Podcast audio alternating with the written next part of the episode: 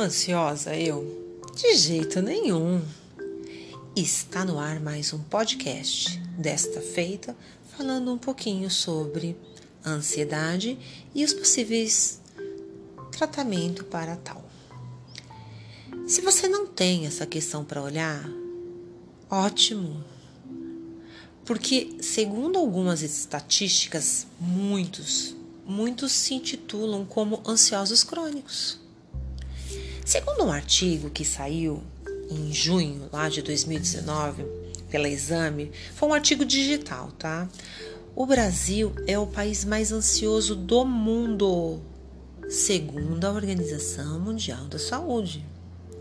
Segundo eles, cerca de 18 milhões e 600 mil brasileiros convivem com o transtorno que, conforme eles intitularam, esse transtorno de ansiedade. Avalia, galera. 18 milhões e 600 mil brasileiros. Isso dá em torno de 9% da atual população do Brasil. Então, imagina.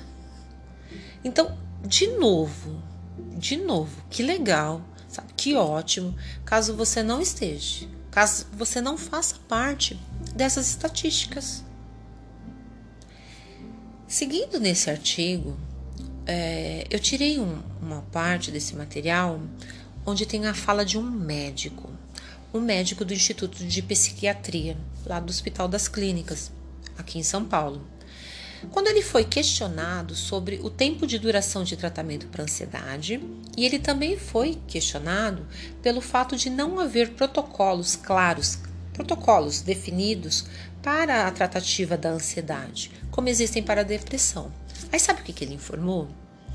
Ele informou o seguinte: que esse, esse transtorno, essa, esse transtorno de ansiedade, pode durar um tempo um tempo, ou, se necessário, durar pela vida inteira. Ansiedade, continua ele, é como uma pressão alta. Quando descontrola, às vezes é para sempre. Você pode controlar com atividades físicas, com meditação, com terapia, mas ela vai estar lá, ali, rondando, à espreita, sempre te ameaçando. De acordo com ele ainda, os casos eles variam bastante. Há desde indivíduos que terão alta e nunca mais precisarão de remédios, até outros que dependerão dos medicamentos pelo resto da vida. E agora? Hum? Quem sofre desse mal, quem sofre da tal ansiedade e que muitas vezes se intitulam como ansiosos crônicos, eles sabem muito bem o que é. E o que, agora, o que pode ser feito para amenizar? Já que, como o médico psiquiatra aí nos informou, podemos passar a vida inteira tratando, sabe? Sempre com questões paliativas, porque vai estar sempre à espreita, ameaçando. Complicado, hein? Mas afinal, o que é? Ou o que é estar com ansiedade? Como, é, como que é estar ao ponto de dizer assim, galera, sofre, sofre de ansiedade crônica? Se irmos ao nosso bom e velho dicionário, podemos definir ansiedade como ah, aflição, como uma angústia, como uma perturbação assim do espírito causado pela incerteza, com relação a qualquer contexto de perigo, sabe? Aquela situação de perigo a qualquer momento. Se formos perguntar para alguém que sofre dela, a resposta será mais ou menos assim: Ah, eu não sei exatamente o que é. Eu só sei que, nossa, eu não durmo direito. Outras serão: acordo toda hora, com aqueles pensamentos, sabe? Penso nisso, penso naquilo. Outros, como? Mas eu como como uma lima nova. Porque quando eu estou nesse pico da ansiedade, eu só tenho fome. Toda hora eu quero beliscar. E tem outros que dirão assim: é, o médico, assim, pelo que eu estava narrando para ele, que eu estava sentindo tal, ele falou para mim que é ansiedade. Se formos buscar definições mais técnicas, é, chegaremos a conceitos assim do tipo ansiedade. É, devemos entender ansiedade como um fenômeno, um fenômeno que ora nos beneficia, ora nos prejudica, dependendo das circunstâncias ou da intensidade, podendo por fim tornar-se patológico e quando diz aqui, né, dependendo das circunstâncias ou da intensidade, é porque ela é elencada em níveis é, médio, baixo, alto. Então, dependendo das circunstâncias ou mesmo da intensidade. Como seguindo na definição, pode tornar-se patológico. Isso é, prejudicial ao nosso funcionamento, tanto psíquico, nosso mental, quanto somático, o nosso corpo. Então, é, não é tão incomum ouvirmos aquelas questões do tipo: a doença somatizou, somatizou no corpo. Nessa última definição, por assim dizer, eu fico cá com os meus pensamentos, tal, e aí concluo no meu pensamento com aquilo que, né, dentro daquilo que eu entendi que a ansiedade não é de toda má. Não atire pedra nenhuma nesse momento, por favor. Ela não é de toda a vilã. Por quê? Porque ora ela pode nos beneficiar, ora ela, nos, ela pode nos prejudicar. Dependendo de quê? Dependendo do nível ou do excesso. O tal famoso excesso, que em, tu, em tudo o excesso nos é prejudicial. E eu pense, quando eu fiquei aqui com meus pensamentos concluindo de que de repente ela não, de repente ela não é tão má assim ou tão vilã, porque eu acredito dentro do meu mapa mental que to, todos nós, em diferentes níveis, é claro, é, temos a ansiedade. Talvez como uma força de impulsão, uma força motora que nos impõe nos impõe para sair de repente de uma situação tal. Então, eu acho que nesse caso, é, concluo que ela pode nos beneficiar. Mas eu avalio, gente. Eu, eu posso não dizer isso com propriedade, porque eu nunca fui diagnosticada como uma pessoa ansiosa.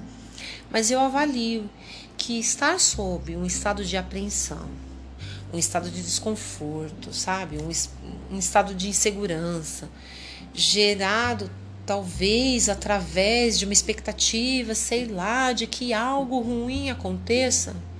Mas nem de longe, mas nem de longe, mas de bem longe isso é bom. Imaginemos para o indivíduo, para um indivíduo que é diagnosticado como ansioso, onde o perigo é visto como iminente a todo momento podendo se sentir ansioso na maior parte do tempo, em algumas delas sem razão nenhuma. E de uma forma tão intensa, tão intensa, que, como já disse, torna-se patológico. E a pessoa, de repente, até paralisa. Como é para uma pessoa ansiosa, um exemplo, andar de elevador? Como é que ela anda? como que ela trabalha os pensamentos dela dentro da cabeça. Subindo no elevador que a qualquer momento, sei lá, pode dar uma pane. Porque lembra, é sempre visto como um perigo iminente. Hum?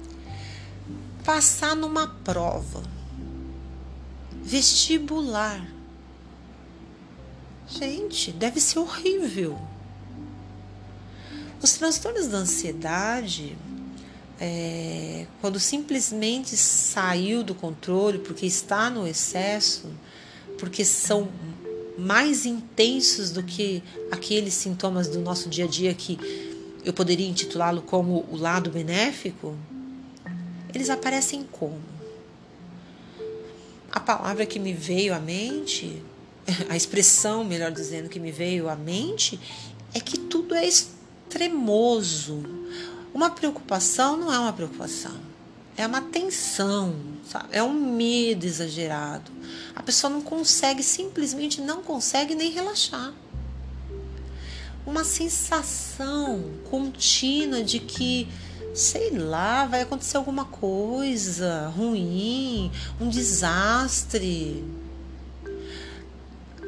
Seguindo ainda pelo, pela questão das preocupações, preocupações exageradas com a saúde. Uma dor de cabeça é um AVC. O dinheiro, falir. A família, perdeu o controle. O trabalho, se eu não fizer isso ou aquilo, seria dispensado o medo, o medo extremo de qualquer coisa, de algum objeto, de alguma situação em particular, de alguma pessoa. O medo de ser humilhado publicamente. E sobre essa questão do medo, é, tem um podcast que eu falo sobre medo e falo também sobre alguns óleos essenciais que poderiam e que podem trabalhar essa questão do medo a falta de controle sobre os pensamentos. Imagina, pensamentos que passam pela cabeça sem controle nenhum. Imagens ou atitudes que se repetem, se repetem é, involuntariamente, independente da vontade da pessoa. Como é que dá para uma pessoa dessa relaxar? E o pavor, depois de uma situação muito difícil? Sei lá, um, um assalto. Assim, eu entendo, esses pensamentos acabam por levar a pessoa ansiosa a se sentir inquieto, a se sentir tensa, o que acaba causando o quê? Acaba causando diferentes sensações de mal-estar físico, além, é claro, de comprometer diversas áreas da vida. Ah, é. Porque aí é aquilo, vai estar tá prejudicando o nosso funcionamento psíquico, como disse anteriormente, e vai somatizar. Então, essa ansiedade toda pode ser mais ou menos, sim, você se sente num ritmo acelerado, você impõe um ritmo acelerado as coisas a você, tudo é para ontem. Sabe aquelas metas impostas por terceiro ou até mesmo impostas por nós mesmos? Você surta diante disso? O tempo todo. Sabe aquele tempo todo, de segundo em segundo, você confere o celular, quem mandou mensagem, quem não mandou, ai, porque fulano não respondeu, porque Beltrano não respondeu. Uma preocupação que não tem fim. Uma agitação que parece que remexe com todas as células do corpo. Tem problemas para se concentrar? Não dorme, não dorme, não dorme, numa insônia que ou se demora para dormir, ou se dorme, acorda e aí não dorme mais. Como é isso? Uma irritação que até ouvir a própria voz irrita, tamanho grau de irritabilidade. Aquela tensão nos músculos que parece que Ai, ai, que horror, que horror. Tá tudo duro assim, as costas, o pescoço. Aquele cansaço, sabe aquele cansaço que você diz assim? Gente, eu durmo, eu durmo, eu durmo, mas parece que eu tô cansado. Porque tá caminhando por uma fadiga. Sua mente está tão cheia, como um computador, como um celular, cheio, que fica difícil até para se concentrar, demora. Se você é uma dessas pessoas, se você é uma dessas pessoas que, dentre isso tudo que eu elenquei, se vê dentro de diversas dessas situações, há um consolo saiba que você não está afadado a viver com ansiedade. Não está. É, como o médico diz, muitas vezes, se ela se torna crônica, e aí é, não tem como passar, e como ele mesmo diz, muitos acabam ficando dependente da medicação, vamos lembrar também que esse médico também colocou algumas questões que podem, em conjunto, trabalhar perfeitamente. Perfeitamente. Para que se tenha uma qualidade de vida, para que se tenha uma paz, sabe? Uma paz de dizer assim, tá, tá, tá controlada? Como a pressão, quando ou ela sai de vez ou fica na base do controle. Lembra que o médico colocou que muitas vezes uma atividade física, uma meditação, uma terapia são mecanismos, são ferramentas de auxílio? Então, então algumas atitudes podem auxiliá-los a controlar essa tal ansiedade. E eu vou elencar algumas delas, tá? Para que de repente sirva. É, sirva para o exercício de começar a, a colocá-la no lugar dela, né? Controlá-la. A primeira questão que é, eu sempre busco colocar quando o assunto é ansiedade, e isso até com relação aos meus é, pacientes e clientes, é o seguinte: é importante, tanto que quando eu vou elencar, é a primeira coisa que eu digo. É importante buscar um profissional especializado para que juntos, juntos possam verificar o que, o que de fato se tem e a que nível está. E aí sim poder definir em termos de tratamento. Por que, que eu digo isso? Porque muitas vezes a gente diz assim, é comum. Ah, eu estou estressado. Ah, eu sou ansioso. Se autodiagnosticando? Não, vamos devagar com o negócio aí. Vamos buscar ajuda de um profissional especializado. Vamos, vamos tentar é, caminhar, fazer uma linha é, é, lógica de tratamento para que saia, para que possamos sair dessa melhores. Então, buscar um profissional especializado, um médico, né, um psicólogo, enfim. E aí achei, fui lá atrás desse profissional, tal. Vamos verificar em que nível, porque como eu já disse, há diferentes níveis de ansiedade. E o que que pode? E o que não pode se definir como um tratamento? Será por meio de medicações? Será terapias? Serão as duas juntas? Eu, particularmente, eu, Kátia, sou super favorável à integralidade dos tratamentos. Eu acredito que as pessoas têm que andar juntinhas. Tá? Então, se você for desta opinião, ótimo. Uma segunda atitude que pode auxiliar no controle. Buscou agora, beleza, um profissional especializado, agora é agir. Uma boa dica, se é que eu posso dizer assim, é a prática da atividade física. Eu já ouvi, não foi um nem dois, tá? Foram diversos relatos é, de gente que simplesmente saía para caminhar todos os dias no bairro mesmo, sabe? No, no, caminhando pelo quarteirão, no bairro. Claro que eu sempre recomendei, quando alguém via com essa ideia, o uso de um calçado apropriado. É, mesmo que seja para caminhar no bairro, eu creio que lá, quando for tirar dúvida com um profissional especializado e quando ele, é, quando forem definir em termos de tratamento e vamos fazer uma atividade física, é legal a busca de um médico com o olhar de que estou apto para uma prática física, tá? Porque nada, nada de ficar aí saindo fazendo exercícios físicos porque alguém disse que é legal, porque o amigo de trabalho faz, porque fulano faz. Não.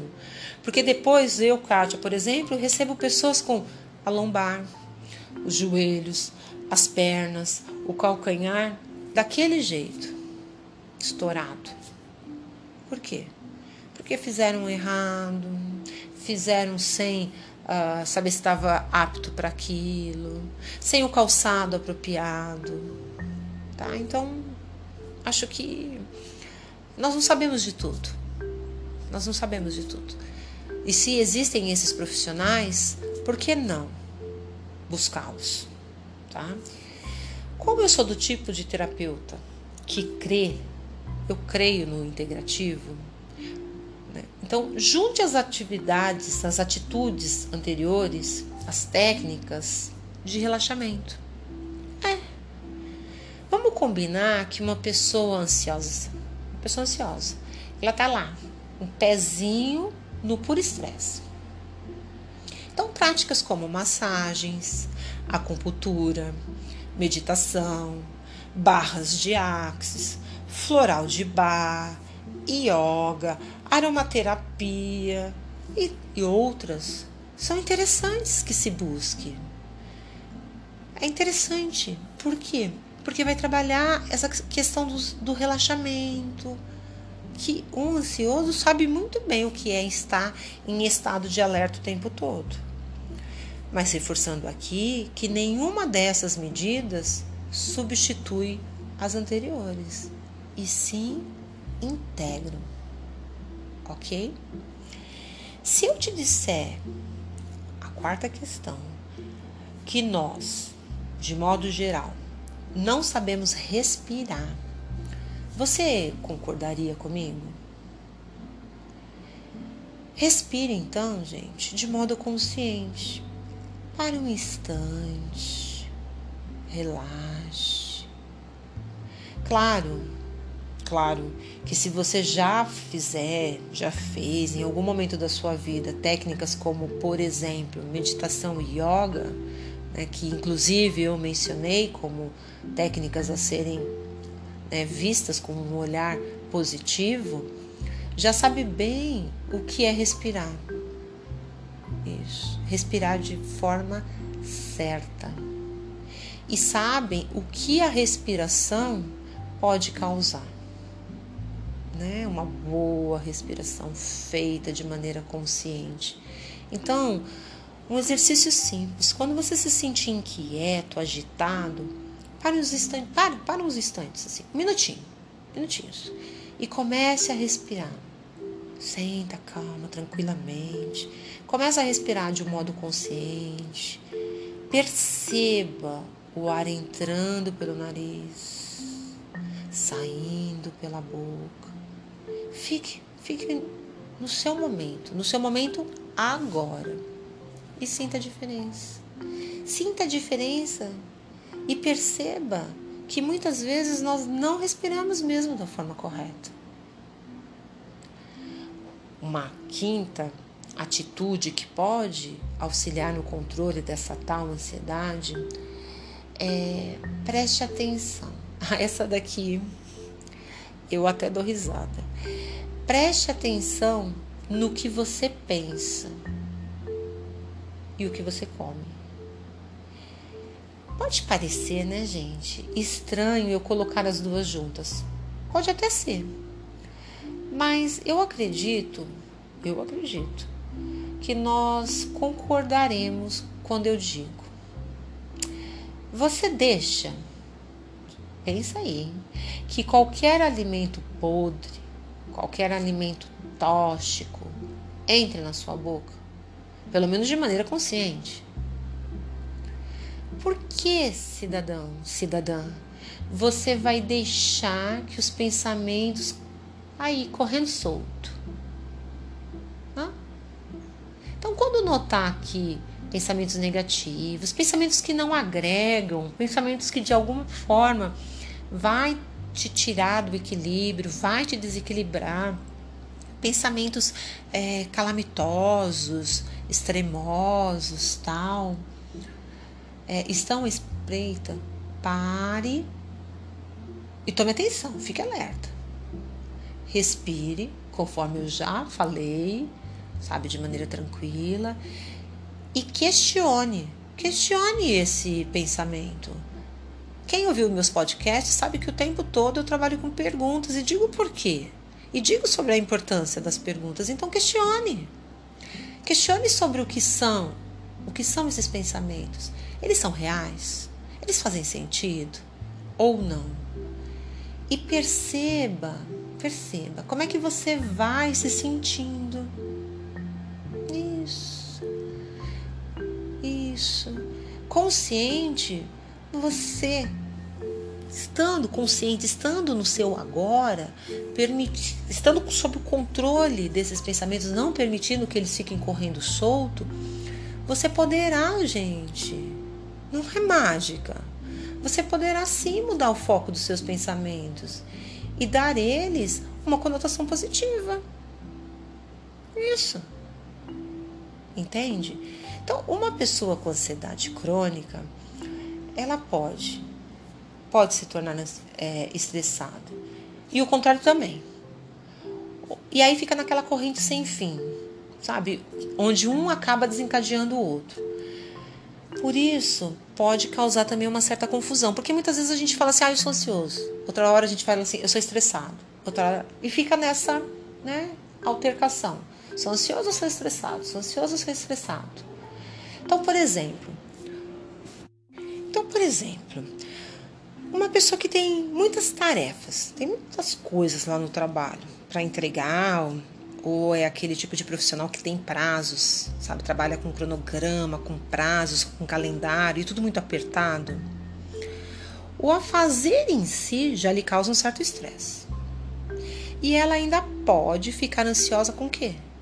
Ansiosa com o prazo, com o calendário, com as datas lá para entregar.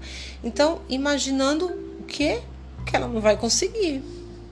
Então, além disso, também pode passar na cabeça dela eh, as terríveis consequências de que isso poderá trazer para ela, se caso ela não entregar. E aí o que, que acaba acontecendo? Mais o estresse. Agora imagine como fica essa pessoa. Fácil a vida dela? Enfim, o estar ansioso a um nível master não é bom, não. Não. Eu passei para vocês aí algumas dicas, algumas bem simples, hein, gente? E que não tem nada aí que possa onerar. Então, o que está esperando? O que, é que você está esperando para praticá-lo? Agende um médico. Isso. Primeira providência, foi a primeira dica aí. E com o auxílio dele, veja primeiro a que nível está a sua ansiedade e se você também está estressado. Ok? E aí, como não poderia deixar de ser, né, como um bom auxiliar danado que é, vamos falar de quem? Vamos falar da aromaterapia que podemos, gente, nesse caso, usá-lo de algumas formas diferentes, com resultados extremamente interessantes.